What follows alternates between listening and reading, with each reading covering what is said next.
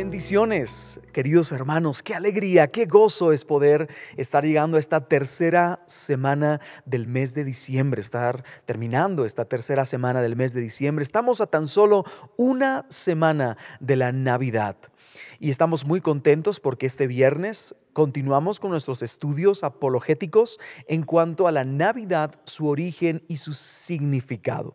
Yo sé que hemos eh, recibido mucho, hemos aprendido mucho y sobre todo hemos dirigido nuestra mente y nuestro corazón hacia Jesús, que es lo más importante. Para mí ha sido una bendición. Eh, poder transmitir durante todo este año y que cada uno de ustedes haya abierto su corazón y haya abierto su red social para recibir esta enseñanza. El día de hoy vamos a continuar entonces viendo lo que es la Navidad, su origen y significado, pero antes a mí me gustaría iniciar con una oración para pedir la dirección de nuestro buen Dios en medio de este tiempo, sabiendo que Él es el que tiene el control de todas las cosas a nuestro alrededor y pidiéndole a Él que Él nos dirija cada día un poco más hacia Cristo. Ahí en el lugar donde estás, cierra tus ojos y pidámosle juntos al Señor que Él dirija este tiempo. Amantísimo Padre Celestial, hoy venimos delante de tu presencia con amor y humildad, sabiendo lo maravilloso que significa la venida de nuestro Señor Jesucristo a esta tierra. Y durante estas semanas que hemos estado hablando acerca de la Navidad, origen y significado, yo sé que tú has hablado a nuestros corazones, pero yo te pido que hoy, Señor, tú toques nuestras vidas y nuestros corazones de tal manera que podamos conocer un poquito más de ti. Que a través de este estudio profundo de la Navidad, su origen y significado, que podamos nosotros, por encima de querer celebrar esta fiesta como regalos o comidas especiales, que querramos celebrar esta fiesta en honor al Cordero inmolado, al Mesías redentor y salvador de la humanidad. Señor, utiliza este tiempo para hablar a nuestras vidas. Y te lo pedimos en el nombre de Jesús. Amén y amén. Llevamos entonces dos semanas hablando un poquito acerca de la Navidad, su origen y su significado. Y el día de hoy vamos a continuar hablando acerca de la Navidad, pero con un tema significativo para nosotros en este tiempo.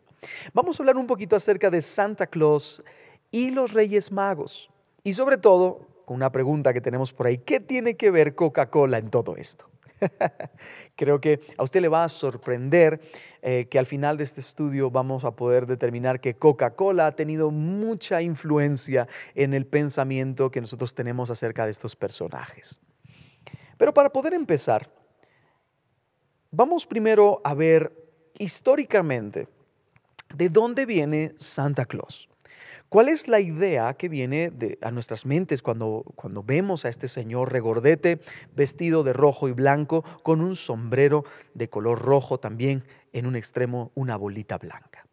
¿Qué es lo primero que viene a nuestras mentes cuando nosotros vemos a este Señor? Quizá lo primero que vemos es eh, regalos, trineos, ¿verdad? Nosotros pensamos en el Polo Norte, en un montón de eh, elfos, en un montón de duendes, preparando regalos durante todo el año para la noche del 24 al 25, poder repartirlos este Señor en su trineo, eh, que por cierto está siendo tirado por eh, renos, ¿verdad? Y renos mágicos. Esa es la idea que las películas, la publicidad nos ha introducido en la mente en los últimos años. Cuando nosotros hablamos entonces de Santa Claus, lo tomamos como un personaje navideño. Y es más, muchos han hecho canciones de Santa. Santa Claus está por venir. Otros eh, lo utilizan como un personaje taquillero para películas, Santa Claus 1, Santa Cláusula 2, Santa Cláusula 3. Eh, ¿Qué más? Eh, películas como por ejemplo Crónicas de Navidad, que está basada en, en Santa Claus como personaje, etcétera, etcétera. E incluso mucha de la decoración navideña que nosotros utilizamos en la actualidad se debe a este señor panzón, regordete y con sus chapitas rojas. Pero realmente, ¿qué es lo que está detrás de la historia de Santa? ¿Alguna vez nos hemos puesto a pensar por qué utilizamos a Santa Claus como un personaje navideño? ¿Cuál es la esencia? ¿Cuál es la idea de este señor regordete? Bueno, para poder empezar entonces, yo necesito hablar acerca de un personaje histórico llamado Nicolás de Bari. Nicolás de Bari nació en una ciudad llamada Pátara, aproximadamente entre el siglo II eh, y siglo III. Obviamente él estaba bastante metido en lo que era el cristianismo y por eso pues fue reconocido como un obispo en la ciudad de Bari, como ya veremos un poco más adelante. Usted puede ver ahí en el fondo de la imagen a un señor con barba blanca, por supuesto, con una aureola alrededor, porque de hecho Nicolás de Bari fue llamado santo de la cristiandad. Pero vamos a hablar de eso un poco más adelante. Nicolás de Bari, en primer lugar, debemos ver que, según la historia, nos dice que él era un muchacho de familia adinerada.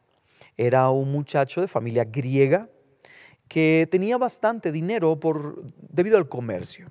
Siendo muy jovencito, él mm, experimenta la pérdida de sus padres. Sus padres mueren y entonces él hereda una abundante fortuna. La fortuna de sus padres él la reparte entre los pobres, porque él entendía que lo que él tenía era demasiado para gastárselo solito. Por lo tanto, entonces empieza a compartir su fortuna y la reparte con otros a su alrededor.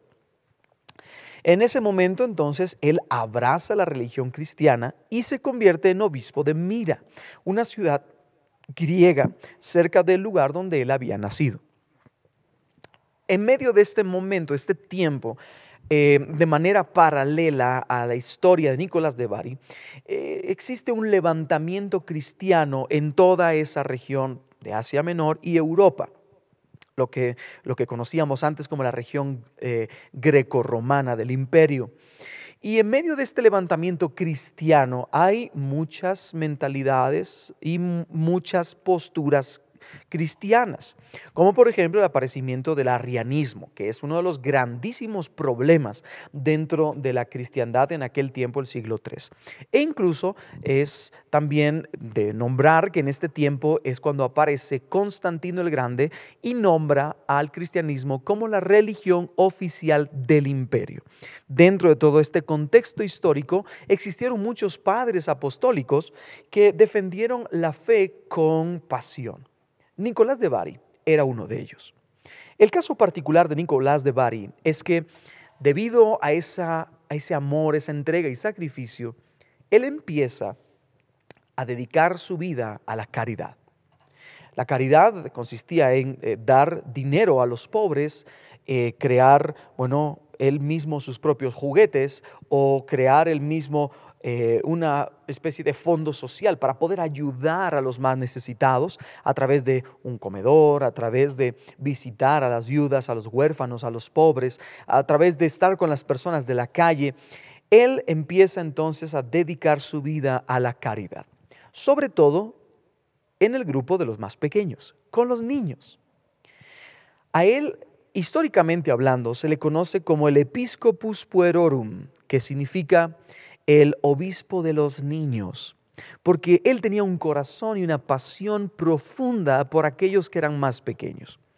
Recordemos que en aquel tiempo había mucha persecución contra el cristianismo y antes del aparecimiento de Constantino, muchos emperadores habían perseguido a los cristianos y los cristianos habían muerto en circos romanos, habían muerto en persecuciones y habían bueno, llegado hasta el punto de convertirse en mártires.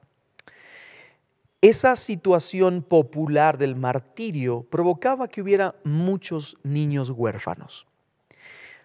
Nicolás de Bari se apiadaba de esos niños y constantemente pasaba días y noches enteras en la calle cuidando de grupos grandes de estos niños, tratando de traerles un poco de felicidad y de recordarles del amor de Dios a través de los actos de caridad, a través de bendecirles con regalos o con dinero. De manera increíble y mitológica, bueno, no mitológica, sino de manera mítica, ¿verdad? Se cuentan incluso algunos eh, milagros que él realizó. Por ejemplo, se relata, esto es un, no se sabe si roza el mito o la realidad, pero se cuenta un milagro donde habían tres niños y estos tres niños habían sido asesinados por un asesino serial y habían sido enterrados en un lugar. De pronto este asesino serial parece ser que en su afán de, salir de eso, de esa vida, eh, inmediatamente después de asesinar a estos niños, va con Nicolás de Bari y le cuenta toda la verdad e incluso le cuenta dónde habían estado los niños enterrados. Nicolás de Bari inmediatamente se acerca a los tres niños y según este mito, esta historia, dice que Nicolás de Bari simplemente pronunció un Padre Nuestro con la forma de la cruz sobre el lugar donde estaban enterrados los niños e inmediatamente los niños revivieron. Vuelvo a decir, esto rosa eh, el mito y la realidad. Son ideas que se han eh, compartido a través de la tradición y de alguna manera lo han convertido en una especie de personaje mítico, ¿verdad?, para la población de aquel lugar. Otro de los milagros, que es precisamente uno de los más categóricos y significativos que le da a Nicolás de Bari su punto de leyenda dentro del cristianismo, es un momento donde tres niñas, tres señoritas, eh, que estaban en, la edad de la adolescencia, iban a ser vendidas por su padre a un eh, traficante de esclavos por cuestiones de que los padres no tenían dinero, no tenían dinero para poder mantener a estas chicas, tampoco tenían dinero para, para darles su dote y que ellas pudieran casarse. Entonces los padres tuvieron que vender. Cuenta la leyenda que Nicolás de Bari trató de entrar a la casa de estas niñas, pero como las puertas estaban cerradas, se le ocurrió la brillante idea de entrar sigilosamente por una chimenea bastante amplia que había en esa casa. Según esta leyenda, Nicolás de Bari les entregó personalmente a estas niñas, a estas jovencitas, tres bolsas de oro el oro suficiente como para que ellas pudieran comprar su libertad y al mismo tiempo pudieran pagar la dote para su matrimonio. Según esta leyenda, entonces, este hombre, Nicolás de Bari, era un hombre caritativo que se dedicaba a la ayuda a los demás. Y según esta leyenda en particular de las tres jovencitas o las tres mujercitas, vemos como este hermano obispo Nicolás de Bari se introdujo por la chimenea. Esta idea continuó en desarrollo por muchos años más adelante. Finalmente, por su entrega al cuidado de la Grey, la Iglesia católico, apostólico y romana, aproximadamente en el siglo XIII, lo beatificó, es decir, lo nombró santo y lo introdujo dentro del santoral o dentro del calendario de honores a los santos producido por la Iglesia Católica. El día en que se le dio fue el 6 de diciembre como una fiesta solemne de celebración a este gran santo de la Grey, a este gran santo de la iglesia. Obviamente, eh, todas estas leyendas que contábamos antes de los milagros que provenían de este Nicolás de Bari, eh, fueron los que desataron o ocasionaron el que lo llamaran a él un santo o lo beatificaran, ¿verdad? Pues es una de, las, una de las cosas necesarias, el haber hecho milagros. Entonces estos milagros que rozan la leyenda o lo mítico, que fueron asociados a Nicolás de Bari, sirvieron para beatificarlo. Finalmente entonces en la región norte de Europa, y los Países Bajos se empezó a celebrar la fiesta en honor a Nicolás de Bari el 6 de diciembre. Siendo un santo, llamado Nicolás de Bari, se popularizó el día de su fiesta, sobre todo, como digo, en los Países Bajos. En los Países Bajos, lo que hoy es Holanda, se hablaba el neerlandés, y ellos entonces empezaron a llamar a Nicolás de Bari por su nombre en neerlandés Sinterklaas. Sinterklaas significa San Nicolás eh, al español. Simplemente ellos le pusieron santo y utilizaron el nombre Nicolás de Bari. San Nicolás. Sinterklaas. Obviamente la veneración de este santo continuó por muchos años en la región de los Países Bajos, en lo que ahora es Holanda, en Europa. Y con el paso del tiempo, con el paso del tiempo, aparecieron los colonos en los Estados Unidos. La mayoría de los colonos eran puritanos ingleses que venían con tradiciones bastante protestantes, puritanas de hecho, gente como Jonathan Edwards, por ejemplo, que trajeron el gran despertar a los Estados Unidos. Pero no solamente ellos fueron los que llenaron los Estados Unidos, el nuevo país, esta nueva colonia británica, sino también empezaron a venir colonos, a esta colonia británica, empezaron a venir colonos de otras regiones. Y unos de los que Ah, llenaron, eh, pero profusamente, el país de los Estados Unidos en aquel tiempo fueron los europeos del norte de Europa y sobre todo personas de los Países Bajos, que traían este tipo de tradiciones católico-romanas. Al llegar a los Estados Unidos, entonces, estos colonos, ¿verdad? Este, estos colonos de los Países Bajos, estos holandeses, por decirlo de alguna manera, en el tiempo de la colonia británica, el nombre que había sido anteriormente puesto a Nicolás de Bari Sinterklaas, como usted lo puede ver en pantalla, se cambió y se americanizó y empezaron a pronunciar ya no Sinterklaas, sino americano Santa Claus. Santa Claus. Y ese nombre permaneció asociado al mito, a la leyenda de un santo en la cristiandad que ayudaba a los niños, era caritativo con los niños, les daba juguetes en las fechas de Navidad, en las festividades navideñas, y en los Estados Unidos se empezó a celebrar la festividad de Santa Claus como si fuera, por ejemplo, la festividad de Santo Tomás o la festividad de San Mateo, o etcétera, etcétera.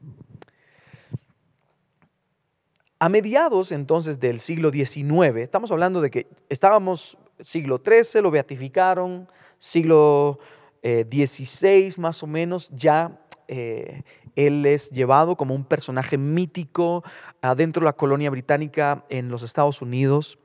Pero a mediados del siglo XIX, ya cuando los Estados Unidos habían sido eh, tomados como un país ya capitalista, ya había, había sido un país ya abundantemente desarrollado, un eh, joven dibujante llamado Thomas Nast tomó la leyenda de Nicolás de Bari, que es el que usted puede ver eh, en este lado, justo a la par mía, Nicolás de Bari, tomó esa leyenda eh, y, realizó una caricatura. Esa caricatura de Nicolás de Bari tenía al personaje con un aspecto de gnomo, ¿verdad? Un, aspecto así enorme, así regordete, una panza grande, los eh, pómulos eh, bastante inflados y rojizos. Y ese aspecto de, de gnomo, ¿verdad? Lo caricaturizó en la figura que usted puede ver en el otro lado. Además, le dio un traje confeccionado de pieles y muy regordete. Y entonces creó la mítica figura de Santa Claus, como se conoció durante todo ese siglo XIX.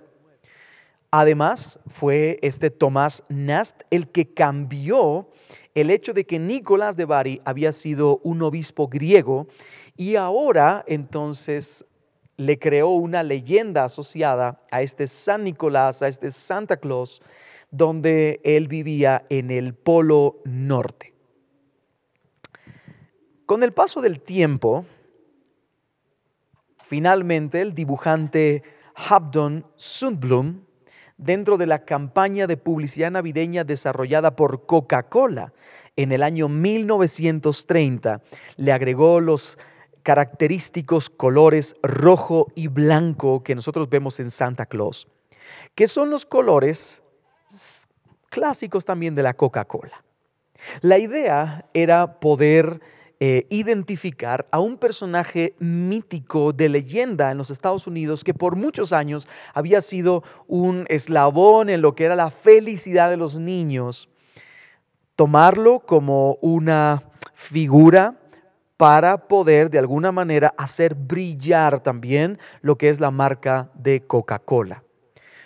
Al ponerle los colores rojo y blanco, entonces también potenciaban lo que es la marca de Coca-Cola que tenía esos mismos colores. Así que en el año 1930 se le da estos clásicos colores a Santa Claus rojo y blanco, y entonces Santa Claus dejó de tener este aspecto de gnomo que nosotros vemos también en esa imagen y empezó a tener más bien este aspecto que usted ya ve en la otra imagen, que por cierto, esta es una imagen, esta que está aquí, es una imagen real de la publicidad de 1930, la primera vez que salió Santa Claus de color rojo y blanco. Así que basado en la mítica figura de Nicolás de Bari, se produce al tan amado Santa Claus.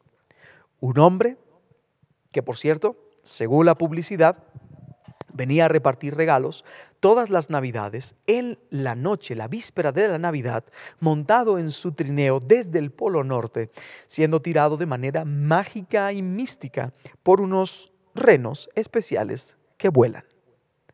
Y así es como se inicia entonces la leyenda de Santa Claus, un personaje que realmente se remonta al siglo III después de Cristo como un obispo que ayudaba caritativamente a los hermanos de la iglesia que habían sufrido persecución, a los niños que se habían quedado huérfanos, y luego es tomado para llegar a ser al final un personaje eh, que ayuda en la campaña publicitaria navideña de una empresa multinacional.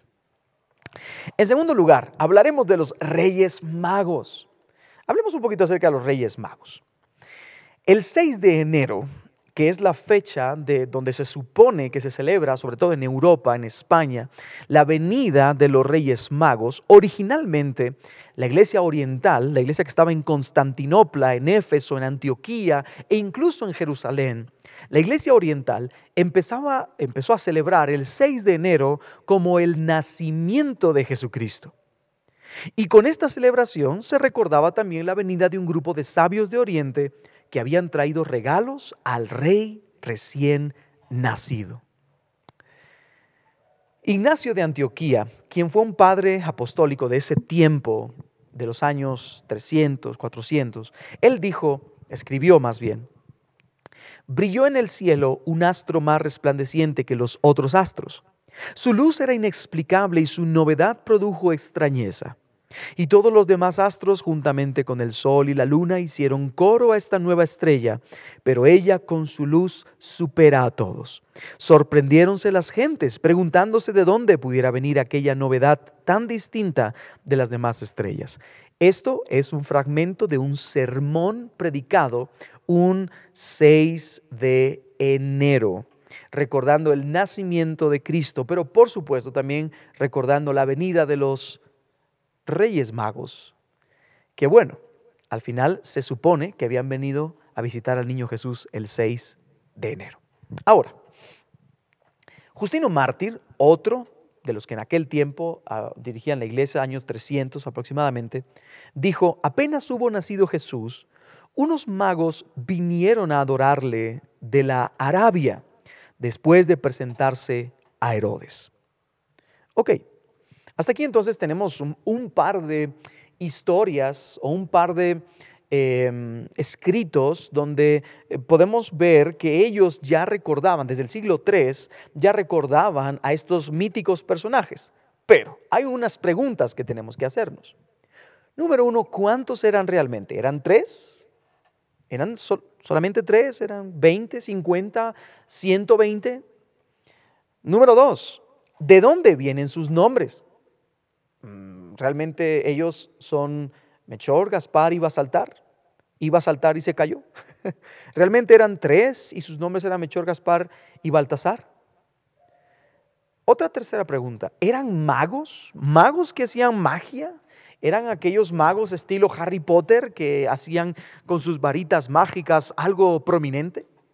Y en último lugar, ¿eran reyes? Vamos a empezar desde atrás para adelante. La idea de que ellos eran reyes, en primer lugar, provino de otro de los padres de la iglesia de aquel siglo III llamado Tertuliano. Eh, recordemos que en aquel siglo III fue un despertar teológico para la cristiandad. La cristiandad era eh, muy em, dada a los mártires, a la entrega del corazón, pero no había un desarrollo doctrinal todavía hasta el siglo III. Y Tertuliano, quien era un, fue un gran eh, expositor de doctrina cristiana, utilizando un versículo en Salmos capítulo 72, verso 10, que dice así, usted lo tiene en pantalla, los reyes de Tarsis y de las costas del mar traerán presentes, los reyes de Saba y de Seba le presentarán tributo. Tertuliano entonces toma este versículo del libro de los Salmos como una profecía mesiánica que apunta al momento donde estos hombres llegaron delante de Jesús y le dieron oro, incienso y mirra. El problema es que en el versículo del Nuevo Testamento en ningún momento aparece que fueran ni tres, ni aparece que fueran reyes, sino simplemente eran magos, sabios de Oriente, que ya lo veremos más adelante qué es eso. Pero Tertuliano en una homilia, en una disertación, una predicación en su eh, congregación, con su gente, tomando este versículo, él atribuyó estos reyes de Tarsis, reyes de Saba y de Seba, que le iban a presentar tributo al Mesías como estos reyes que habían venido. Así que Tertuliano dijo entonces que ellos habían sido reyes, reyes de Arabia, no solamente sabios de Oriente, sino reyes de Arabia, de Tarsis, de Saba y de Seba. Esa tradición de Tertuliano permaneció por muchos años. Y a partir de allí, a partir de ese entonces con Tertuliano, a los sabios de Oriente que vinieron a visitar a Jesús recién nacido, se les llamó reyes magos, porque ellos eran reyes de Arabia. Ok, la pregunta entonces, ¿eran magos? Bueno, la Biblia utiliza el término magos de Oriente o sabios, utiliza otra traducción. El término actual eh, presente para mago se refiere a hechicería, brujería, sortilegio, para todo ese tipo de cosas. Pero recordemos que en aquel entonces em, se utilizaba el término mago para definir o designar a personas estudiosas en alguna rama científica, como por ejemplo la alquimia. La alquimia es lo que antiguamente podríamos decirle hoy la química, los estudios de la química. Un ingeniero químico o un ingeniero o un licenciado en química farmacéutica podría haberse llamado en aquel tiempo un alquimista y los alquimistas eran llamados magos, porque con todas sus fórmulas, con todas sus uniones de, compuestos y, y, complementándose los unos con los otros, las personas a su alrededor creían que ellos eran magos. No solo los alquimistas, sino también los que practicaban la astronomía, no la astrología, hay que dejarlo claro no el estudio planetario para la religiosidad, sino la astronomía como una base para eh, la calendarización o una base para eh, ciertas prácticas en la agronomía. Aquellos que eran astrónomos eran llamados magos o simplemente aquellos que practicaban la sabiduría popular también eran llamados magos. Recordemos que en este caso, por ejemplo, estos hombres en particular estudiaban las estrellas, porque fue una estrella la que llevó a estos hombres hasta el lugar donde estaba Jesús. Así que podríamos decir que ellos, la rama que, en la que profundizaban era en la astronomía. Ellos tomaban la ciencia astronómica como su base de vida. Por lo tanto, ellos, ellos eran sabios, astrónomos, no magos que hacen eh, sortilegios o cosa parecida. Así que no eran reyes y no eran magos como los que nosotros vemos hoy en las películas, sino eran sabios intérpretes de la astronomía. La pregunta, ¿eran tres? ¿Y cómo se llamaban? ¿Será que eran Melchor, Gaspar y Baltasar? ¿Eran solamente tres? Bueno, hay un documento escrito entre el año 474 al año 491. Este documento se llama Excerpta Latina Barbari. La Excerpta Latina Barbari es un documento que contenía la vida y muerte de ciertos personajes míticos dentro de la historia, sobre todo emperadores, reyes o gobernantes de regiones en particular. Este es uno de los documentos que nos ayuda a cerciorarnos de las etapas y las edades en las que reinaron gente como César Augusto o em, Julio César, por ejemplo, o algunos otros comandantes de otros imperios o naciones. El documento Excepta Latina Barbari también incluye un pequeño párrafo que nos dice algo muy, muy particular. En el párrafo dice, el primero de enero, un grupo de sabios trajeron dones a Jesús.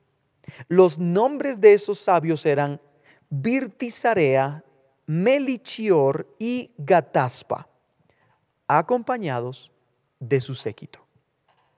Durante los próximos años, y sobre todo en la región oriental del cristianismo, lo que es Constantinopla, Éfeso, Antioquía, toda esa región, eh, Alejandría en Egipto, toda esa región oriental, empezó a recordar la epifanía, la venida de Cristo a la tierra. Y esa venida de Cristo a la tierra empezó a ser recordada a través de la adoración y veneración que tuvieron estos sabios de Oriente. Para hacerlo un poco más personal, entonces, la iglesia de Oriente, la iglesia oriental, empezó a utilizar el nombre de Virtisarea, Melichior y Gataspa, que aparece aquí en la Exerpa Latina Barbari, para poder entonces hablar acerca de estos sabios, darles cara, darles forma a esta historia. Una historia que bíblicamente no sabemos si es cierta. Bueno, no, no, sí sabemos que es cierta. Vinieron los, los sabios y, le dieron oro, incienso y mirra, pero no sabemos si es cierta eh, lo de los nombres, o no sabemos si es cierto que fueron tres, o fueron veinte, o fueron tres con un séquito enorme. Pero según esta, este documento tradicional, pues ellos fueron tres, Virtisarea, Melichior y Gataspa.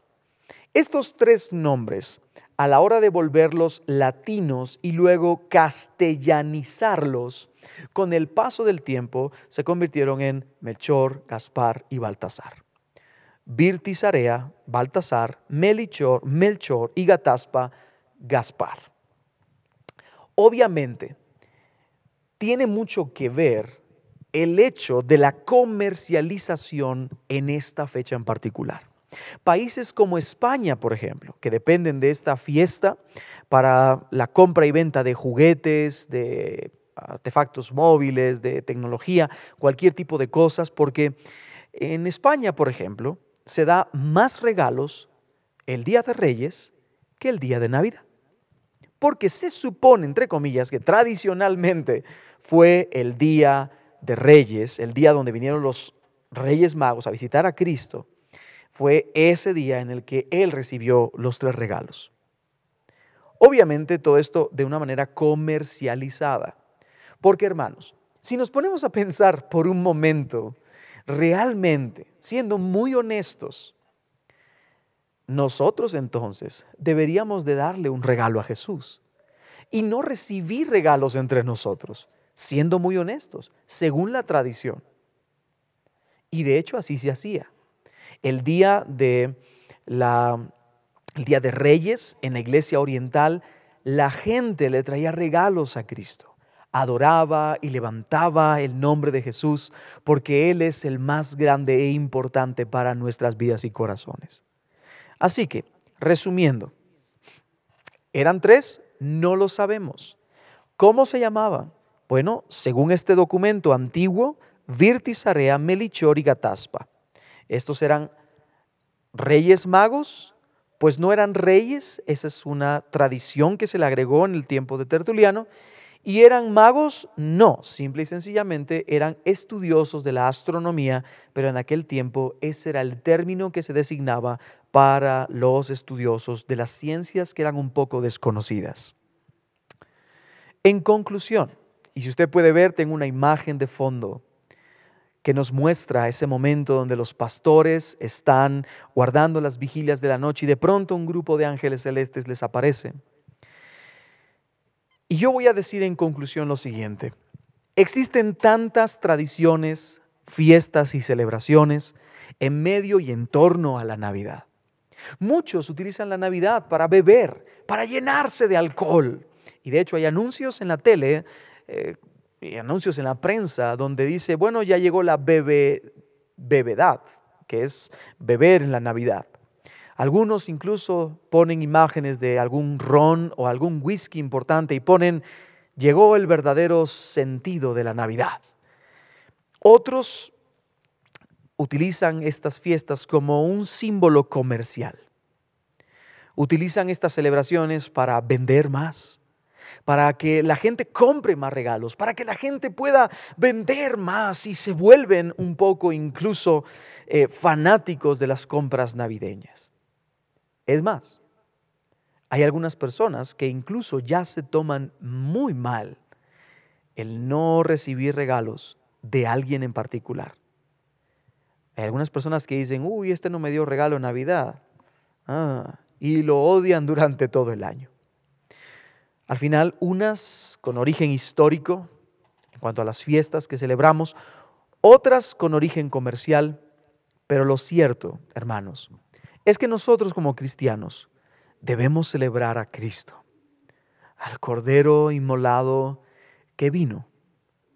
No sabemos si un 25 de diciembre, no sabemos si realmente fue en esa fecha en particular, seguramente no tiene nada que ver con Santa Claus, probablemente no fueron tres reyes magos, pero haya sido como haya sido, Cristo nació y trajo al mundo un nuevo color. En Lucas capítulo 2, verso 11, los ángeles le dijeron a los pastores, os ha nacido hoy en la ciudad de David un Salvador que es Cristo el Señor. El verso 14, los ángeles empiezan a levantar gloria a Dios y dicen, gloria a Dios en las alturas y en la tierra paz, buena voluntad para con los hombres. Hermanos, Cristo nació. Cristo es el importante en la Navidad. Hermano, ¿por qué no le das un regalo a Jesús esta Navidad? En vez de querer recibir un regalo de otras personas, ¿por qué no le das un regalo tú a Él? ¿Por qué no le abres todo tu corazón y le das todas tus fuerzas en entrega y humillación delante de Él? ¿Por qué no utilizas este tiempo de la Navidad para poder compartir el mensaje de Jesús con otros que lo necesitan? ¿Por qué no utilizas este tiempo de la Navidad para decirle a Cristo que Él es lo más valioso que tú tienes ¿Por qué no utilizas este tiempo de Navidad para acercarte a Jesús y amarle profundamente? Mi invitación para ti hoy es, busca a Cristo, ama a Cristo, alaba a Cristo, sirve a Cristo, entrégate a Cristo. La Navidad se trata de Jesús. Gloria a Dios en las alturas y en la tierra paz, buena voluntad para con los hombres. Bendito sea el nombre del Señor. ¿Qué le parece si ahí, en el lugar donde está, cierra sus ojos y me acompaña en una oración y le pedimos al Señor que Él tome el control de nuestras vidas?